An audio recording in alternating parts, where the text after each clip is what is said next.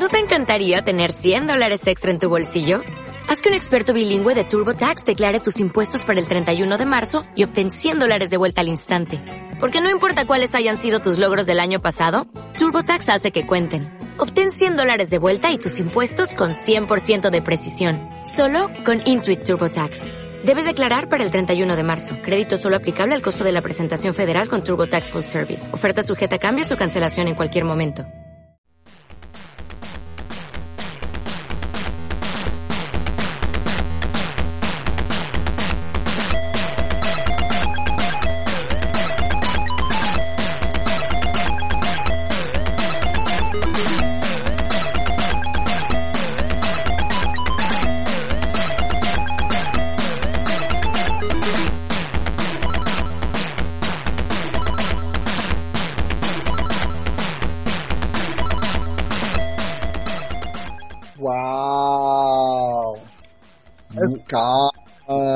Wow, decía el perro, y miau, decía el gato, y don Mauricio está desnudo porque es un mojigato. ¡Oh! Mira, mira. De aquí sale un nuevo Ramiro el Vampiro 3 o 4. Muy buenas y bienvenidos al Podcast. ¡Ah! Mauricio me maldice desde la huesca que no estáis viendo. Don Mauricio, ¿Qué? ¿qué hace usted de carnaval? Está hecho un golfo. Estoy aquí tranquilo, Dios mío, estoy tranquilo, tranquilo. No me lo puede creer. Don Mauricio, ¿qué tal ha visto usted el programa de la semana? Ah, bueno, el programa de la semana. Ah, pues, pues ha sido perfecto, ¿no? Poder conocer al representante de ventas de 4 MHz en Retroparla, para mí ha sido un lujo, ¿eh? Javier es verdad que tiene fama de dejar el puesto un poco abandonado en todos lados, no solo en Retropalda. Había un golfo. En el buen sentido de la palabra, esto se ha dicho. Javier, un abrazo, picha. Em, No, pero Ju- Juanma es, un tío acojonante y eso ha sido durante muchos años, ¿no? Este año se está tomando unas vacaciones de Retroparla como eh, organizador, pero vamos, podéis ir allí, conocerlo, que él va a estar allí y es una persona de bien. Un tío muy grande el Juana, sí señor. Eh, Fede Rata, ¿tenemos algo que comentar? Aparte de, de que no- mm, todos los días no estamos con el chico de los recados de sangre azul. No, no, o sea, no, no hay, ningún, no hay nada que, que no hay ninguna rata así, nada, son juegos ya bastante clásicos, ¿no, Chema? No, Eso tengo yo la sensación de que va a ser un poco típico podcast cortito, pero bueno, cortita al pie, al, al bote pronto y rapidito, que tenemos muchas cosas que hacer, porque otra cosa no, pero sí será por cosas que hacer. Vamos, vamos, si te parece bien, ahora de Jackie Chan, ¿no? Eh, pues eso, de Jackie Chan, ya hablamos en el episodio aquel de Mamá, Mickey Mono, ¡kia! ¡Ah! Bueno, venga, vale, el Bruce Lee ya salió, venga, vamos a hablar de la historia de Tempo, vamos a empezar con el puñal. De, Te- Eh, de Tecmo de sobre todo, porque en realidad es de Tekken, originalmente, que luego, Eh. luego mutó a Tecmo. Y pues, pues eso, ya tenéis más, más historia que esa, ¿para qué quieres más historia que esa? Ya tiene historia suficiente, ¿no? Bueno, pues ni taparlo, que yo juraría que los créditos del Bonja salían como Tecmo, no como Tekken, ¿eh? Eh, no, para mí que esté ca- casi seguro, ¿eh? Bueno, da igual, esta Esto- gente tiene el cielo, esta gente tiene el cielo ganado solo por el Gemini Wing. Las cosas como son. Vaya maquinote, vaya recreativas que se hacían los cabrones. Bueno, pues venga, vamos a empezar, vamos, vamos a contar algo, ¿no? El, el Boya, el Boya es el juego de Super Ratón, ¿no? Sí, podría ser. Podría ser, podría ser. Así que no olviden vitaminarse y mineralizarse. Sí, lo que pasa es que la gente en los 80 tomaba, lo, lo tomaban literalmente mal, entonces se vendían más falda y más heroína que nunca. Bueno, vamos a centrarnos, picha. Ok, bueno, vamos a ver. En realidad el juego en sí no creo que haya que explicarle a nadie cómo funciona, ¿no? Ujú. Quizá una cosa muy chulo que, que lo que tú me descubriste a mí, el remake que está haciendo el tío este de Nueva Zelanda, el Anthony Flack. Sí. Cuando tú me dijiste, Mauri, el, que están haciendo un remake del Bon Ya en modo 1. Y digo yo, ¿en modo 1? ¿Quién está tan colgado para hacer un juego que era color, hacerlo en modo 1? Y digo yo, ay Dios mío, la calidad por aquí. Más cuando ya me pasaste el vídeo, el enlace y lo vi, digo yo, joder, no, es que el que hay detrás es un tío potente. El Anthony Flack este es un, es un desarrollador indie que hace unos juegazos, es de Nue- Nueva Zelanda y él de pequeñito que tuvo un CPC. Entonces, en sus vacaciones, eh, estas navidades, ¿qué hizo el hombre? pues dijo, "Vo- voy a hacer un jueguecito para CPC, que nunca he hecho un juego para CPC. Y empezó a hacer Bonja y una barbaridad, pero a todos los niveles. El tío. Es que lo que se ha visto, lo que se ha visto es una auténtica salvajada, ¿eh? Con Overscan, con, con un millón de spray ahí moviéndose, que ha cogido el Ah, ya, sí, como podía haber dicho, me voy a hacer, me voy a hacer el Bombmate y haberse Pero- hecho algo nuevo. ¿Qué ocurre, Chema? Esto, este, este muchacho es más el estilo de los universitarios de, Ali- de Alicante que, que otra cosa, porque él ha ido sin ningún media preconcebida. Ha ido y ha dicho, vamos a ver, bon ya. Yo recuerdo la versión de CPC, pero ¿cómo era la Recre? Y él ha usado la Recre, entonces la Recre es vertical. Pues nada, CPC que nos interesa mejor, un Overscan en vertical, como el Donkey Kong o los Arcanoid. Entonces, o sea, yo adelante, yo lo, lo- mi único miedo es que este hombre tiene tantos proyectos, o sea, la de trabajo profesional haciendo juegos, que el poco tiempo que le queda para hacer esta versión de CPC, pero que la haga, porque va a ser un pelotazo y de hecho, enhorabuena, ¿no? Pues ni tan mal. Bueno, mm, don Mauricio, este programa hace mucho tiempo que no sale, que, que, que, está saliendo demasiado bien. Aquí falta maldad en el programa. Ok, eh, pues bueno, no, no, no va a ser de Big War porque es élite, entonces... Si estando élite, la gente ya, te- ya está escuchando redoble de tambores de fondo. Ok, La galera ahí arriba. Recordemos, Shema, la última vez que hablamos de esta empresa tan, tan maravillosa fue cuando estaban ofreciendo aquellos 10 puestos de trabajo a gente sin experiencia. Gente joven Que experiencia en la página web de ellos, efectivamente, efectivamente, que no sé cómo habrá acabado Eh. aquello, pero olía a esto de garrapilla subvenciones de- del Estado inglés que te caga. Pues eso, de, de ahí no ha salido nada, ningún juego, ¿no? O sea, dos años después no hay ningún juego. Y de aquellos 10 yo creo que no fue ninguno, o los que fueron desaparecieron, ¿no? Entonces, como aquello no funcionó, ¿qué hizo nuestro querido Steve Wilcott? Pues en diciembre pasado, aprovechando las navidades, que tendría que coger dinerito para comprar los regalos, ¿no? A, a, lo- a los hijos, a los nietos, pues dice el muchacho, "Mm, tengo una idea, tengo una idea, tengo una idea molona. Voy a crear, como está de moda, voy a hacer un libro eterno, ¿no? ¿Eh? Un libro de estos eternos sobre el 40 aniversario de Élite, porque en el 2024, o sea, dentro del próximo año, se cumple el 40 aniversario de Élite, ¿no? Y este eh, hombre ha decidido que va a contar sus memorias ahí de la empresa. O sea, que esto va a tener más azúcar, esto va a tener más azúcar que el puesto de almendra garrapiñada de la feria. Bueno, pues las páginas que ha puesto de muestra ah, prácticamente no tienen texto, es solo u- u- tres líneas, una a doble página, solo hay Ujú. tres líneas de texto, pone un dibujo así de grande, que normalmente es o, o- o la portada de, de la cinta o, o de la recre, eh, eh, tú sabes, no- eh, paga, paga derecho, tú sabes cómo es, Wilco. eh. Contratar, contratar a un, a un Steiner Lundo, alguno de estos que haga los dibujos, ¿para qué, no? Ah, eh, que recordemos que la familia Wilco cuando compraba algo era por perpetuidad, incluso aunque no lo comprase, también se quedaba con perpetuidad con todo, entonces... Bueno, hay que recordar que este hombre tuvo el, el proyecto este del ZX Elite que presentaron y que sacaron el, del, del teclado este Bluetooth que no vale para nada y la aplicación de, de internet que la metieron carga de la, aplicación de, de hecho yo, yo tuve esa aplicación bajada en el iPhone que la cargó de juego ahí a más no podéis y estaba vendiendo juegos en la tienda interna de esto y de repente le llegaron y le dijeron ¿qué haces Shalao? si tú no tienes los derechos de esto ¿qué está haciendo tú aquí vendiendo esto Shalao? Eh, además iba vendiendo juegos de Ocean, iba vendiendo juegos de, de todo, menos de élite. Entonces, bueno, eh, por supuesto hemos ido a intentar ampliar un poco este programa y hemos buscado algunas perlas de sabiduría de Mr. Wilcott, ¿no? venga Eh, cuéntanos las trolas que cuenta este hombre Ah, bueno, pues mira, él cuenta que, que él, él cómo- cuando escogía una recreativa, él para convertir, cómo lo hacía, ¿no? Él decía que él jugaba porque él tenía muy... Él sabía lo que no eran cosas buenas, ¿no? Entonces él cuando jugaba un juego decía, este es un juego de éxito, Ujú. esto es un exitazo. Entonces él iba ya a, a- a relacionarse de tú a tú con un Atari, con una Namco, con una Taito aquí, él iba a las oficinas de allí y decía, yo quiero este juego, ¿no? Y eso, ¿no? Pero yo, yo lo que sospecho es que este hombre iba al recreativo de enfrente de élite, veía una recreativa con cuatro niños y decía, esa, vamos a ver si la podemos coger esa. y, y- y- y ya contamos que aquella- hay aquellas visiones que él tenía de que él era un, un VIP, ¿no? Que iba por el mundo paseando, que estuvo entre los famosos y demás, y que iba todo, nada, mentira todo, ¿no?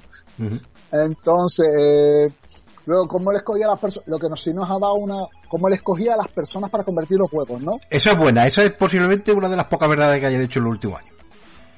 Entonces, ¿él qué hacía? Él veía el- un juego de éxito en las listas de venta de los que consiguiera los créditos. Y entonces, cuando sabía, ah, esto, este juego es estos tíos, voy a buscar estos tíos y le voy a convencer de que vengan a Elite. Ujú.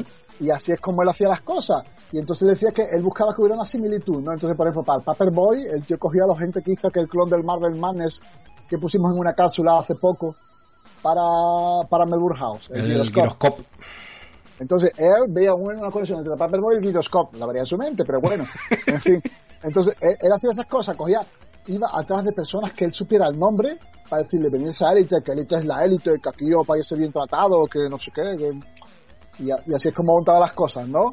Y ya hemos, ya hablamos en, aquel- en todos los programas que hemos hablando sobre élite, cómo funcionaba élite, ¿no? Y que eran los mayores latigueros del reino, que explotaban tanto a la gente que la gente casi entraba por la puerta y salía, ¿no? Ujú. eh, de gente que a esa gente que cogió para el Gyr- Gyroscope hicieron luego el, hicieron el Paperboy de, de Spectrum, los puso a hacer el Paperboy de Astran, aquel que era de uno, Ujú. que se quitó de en medio y, y tuvo que echar a todo el mundo y trajo de nuevo al tío que hizo el Last Crusade para ser Paperboy.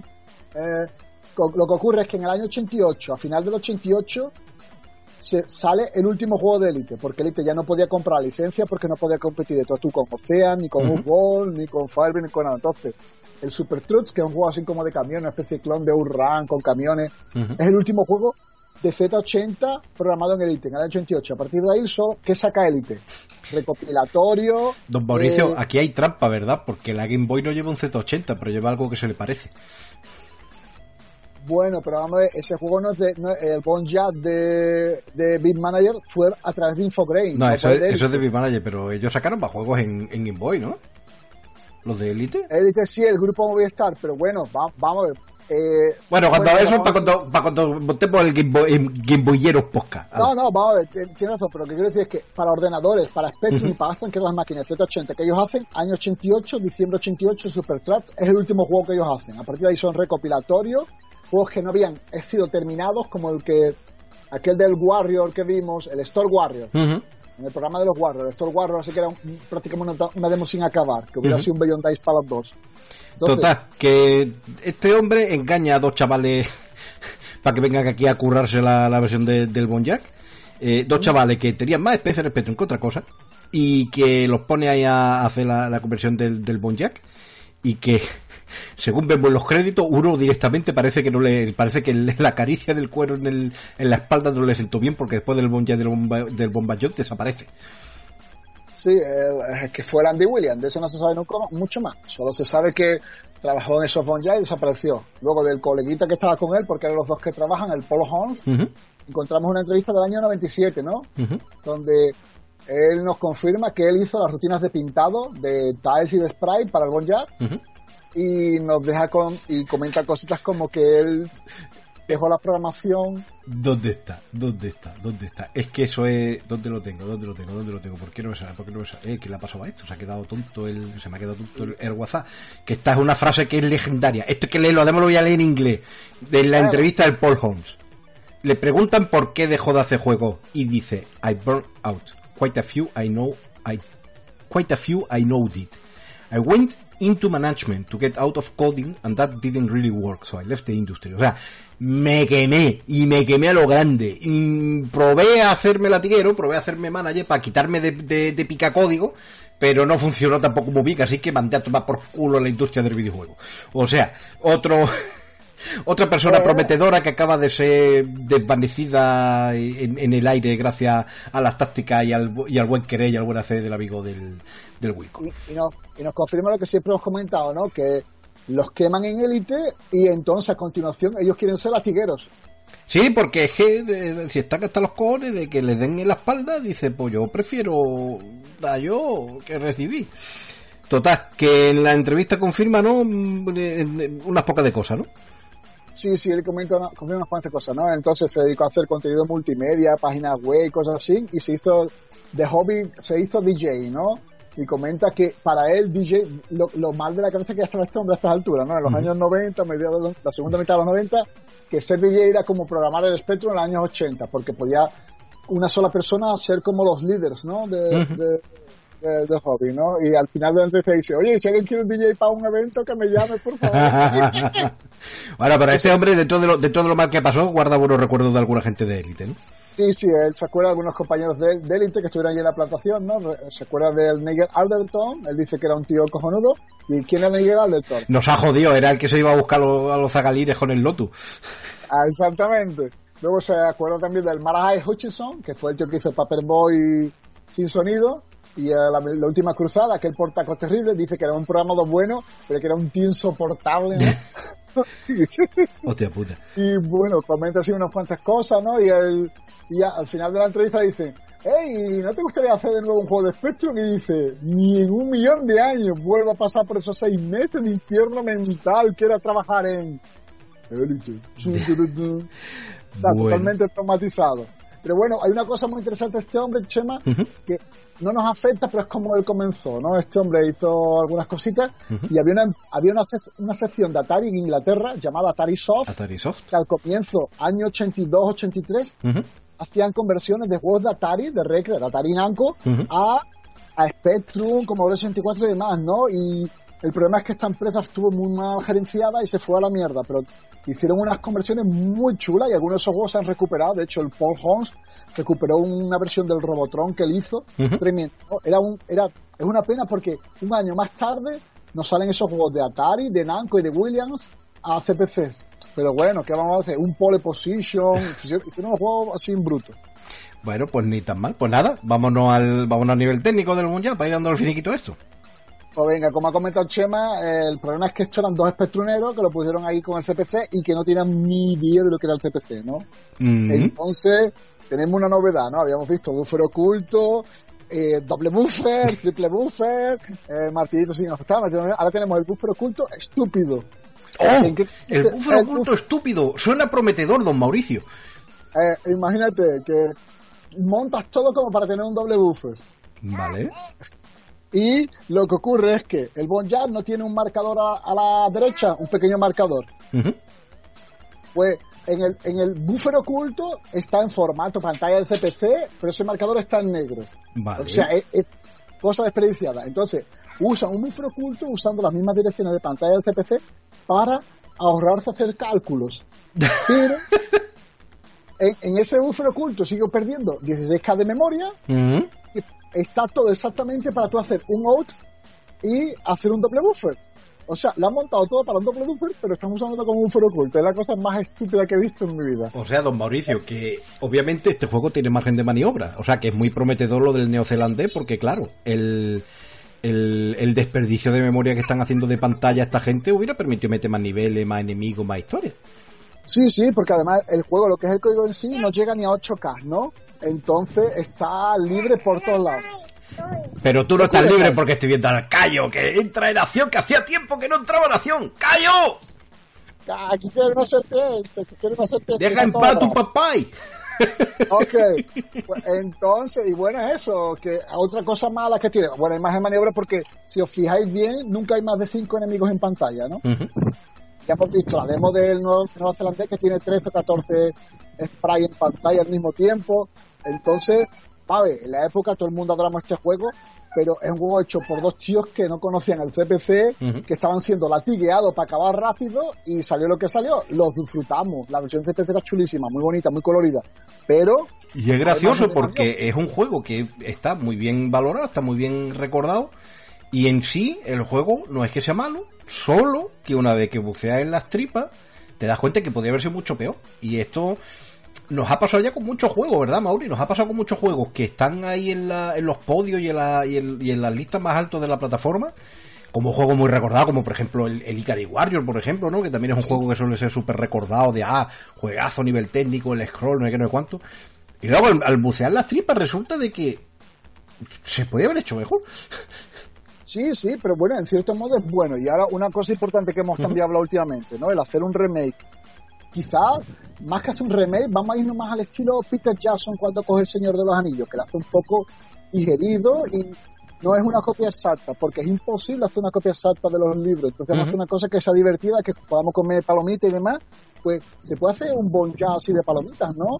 Y, y el que vea el bon que vea el bon y que vea la segunda parte que hicieron, el bon Twin, ¿no? Y por ejemplo, un modo de dos jugadores, Chema, hubiera quedado cojonudo, ¿eh? Dos jugadores al mismo tiempo, como la Recre, el hacer Overscan. Entonces, cuando hemos hablado de Ikari Warrior, hacer un, un, código como el Red Sunset o el Corsage, con software hardware y demás, o sea, que, que hay margen de mejora. Yo creo que me gustaría que no hicieran tantas copias porque porque no, no, no sé si no hace con hacer el juego exactamente igual, hacer el juego bueno, punto. Pues ni tan mal. Pues nada, don Mauricio. Pues parece que va a ser corto, pero se ha sacado petróleo. Así que te, te, emplazo a la, semana que viene, toca. la semana que. ¡Respergu! ¡Respergu! Yo sé que estás tú por ahí escuchando esto. Respergu, la semana que viene igual hay palomita. ¿Igual hay palomita? O no, ya veremos. ¿Y de qué veremos? Pues depende de si esto se sigue adelante o no, o, o si. ¡Seguimos! Ok, el que haya aparecido aquí en el último instante. Yo creía que iba a descansar, pero ha aparecido por aquí. Voy a ver por qué este muchacho no está descansando, que si no luego va a ficar... a ver, espera, papá va a ayudar a usted. ¡Muchacho! eh, eh, no, no pegue, no pegue los... No pega llave de celda, bicho. yo creo que este es un buen, yo creo que este es un buen momento para que deje de grabar.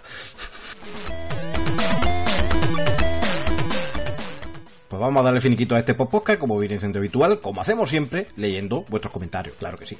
Ya sabéis que tenía las vías disponibles de siempre, tenía correo electrónico si nos quería hacer llegar alguna cosa, que últimamente no hacéis nada, o podéis hacer un comentario en los, bueno, los programas típicos, tanto en iVoox como en YouTube, y eh, os lo leeremos aquí, y lo pasaremos bien o no, depende de lo que digáis.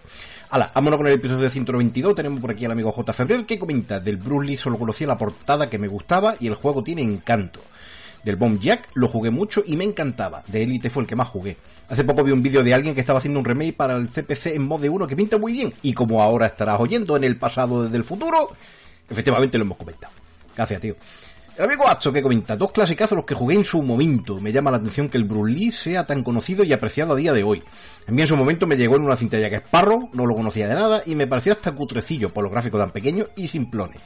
Pero lo cierto es que volví a jugarlo una y otra vez porque enganchaba bastante y no era muy difícil, no como otro.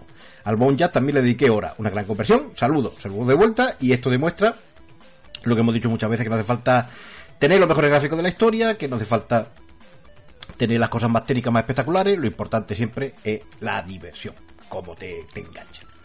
Seguimos en iVoox, pasamos al podcast 121, tenemos por aquí nuevamente al amigo J. Febrer que comenta Qué bueno conocer la historia de los desarrolladores del Werewolves, no sabía nada de ello. Y también los detalles técnicos agradece lo bien que lo explicáis. Y sobre el War in Middle Earth, Mauri me ha despejado muchas cosas que no sabía de él y de este tipo de juego. Sobre la preservación de cinta me habéis recordado una reciente entrevista a Camilo Cela en el podcast del Mundo del Spectrum, en donde me sorprendió cuando comentó que ellos iban corrigiendo errores que les reportaban desde la revista o jugadores, y que luego al ir haciendo nuevas tiradas los incorporaban, por lo que debe haber muchas versiones sin preservar. Hasta esa entrevista yo pensaba que era muy poco habitual, pero él decía que cada mes iban haciendo nuevas copias según la demanda, y que como al principio no eran tantas, podían ir corrigiendo después. Visto así, tiene lógica. Y no solo en Camilo Cela y no solo los españoles, que fuera también se hacía. José Manuel Garrote comenta, gran programa, y Mauricio me dice cosas muy bonitas. Me apunto a escuchar el programa de Throne of Fire. Lo de pasarme World War fue un subidón importante, y tuve que decirlo, que fue gracias a ese mapa SPC Wiki y, a ver, y al ver que sí se podían pasar los túneles del metro. Oye, me alegro un montón de que hayas quitado esa espinita de encima, tío. Me alegro un montón, que no todo el mundo puede decir lo mismo, claro que sí. Un abrazo. Vámonos a YouTube. Eh, seguimos en el episodio 192. Tenemos por aquí el amigo Jordi Alba subiendo por la banda que comenta. Menuda enganchada tuve yo con el Bon ya. Menudo juegazo. Fíjate si bueno que hasta Chema juega bien. Mira, no he hecho ni una sola vez el, combo de seguir bien por los colorines y tal, por la, por la mecha, por el orden, pero mira, creo que la vez que, más pantalla de las veces que ha salido el Bon ya he pasado. Un abrazo, picha. Pues poca 121, Doragasu que comenta. Sobre el GBS Control yo me monté uno y con el CPC por desgracia el resultado es regulín. Para la mayoría de los juegos que no hacen cosas raras con el CRTC, funciona razonablemente bien. La calidad de las scanlines en los modos del CPC es mejorable pero aceptable. El problema son los juegos que hacen darle franadas, como las rutinas de scroll de Polko Istra, que el cacharro es incapaz de sincronizarse y se convierte en un asesino de epiléptico. Por mucho que lo pidáis, lo siento, pero yo no me veo haciendo el cacharrito mágico CPC HDMI, al menos no hasta que tenga menos lío. Pues nada, Dragasu, si tú no quieres, tendremos que convencer a Javi que porte el suyo de, del PCW al CPC, que se iría de mal bus de expansión. Javi, Javi, si nos está escuchando, porta, porta la expansión gráfica del PCW, pórtala. A ver si cuela, tío. Un abrazo, Dragasu. David Macho comenta, siento discrepar, pero siempre me ha gustado de Bride of Frankenstein, pese a sus carencias. Evidentemente, World of London es un juego más redondo. A lo que Don Mauricio le contesta, las opiniones diferentes siempre se agradecen. Por ejemplo, creo que soy de los pocos que adora el laberinto de Sultán GGG. Pues a mí me gusta el laberinto de Sultán y mira que yo lo conocí ya cuando tenía la Mega Drive. Imagínate si ya llovió ya de entonces. Pues nada, esto lo acaba de decir la semana, familia. Nos vemos cuando nos miremos y no nos asustemos. ¡Hala, un abrazo!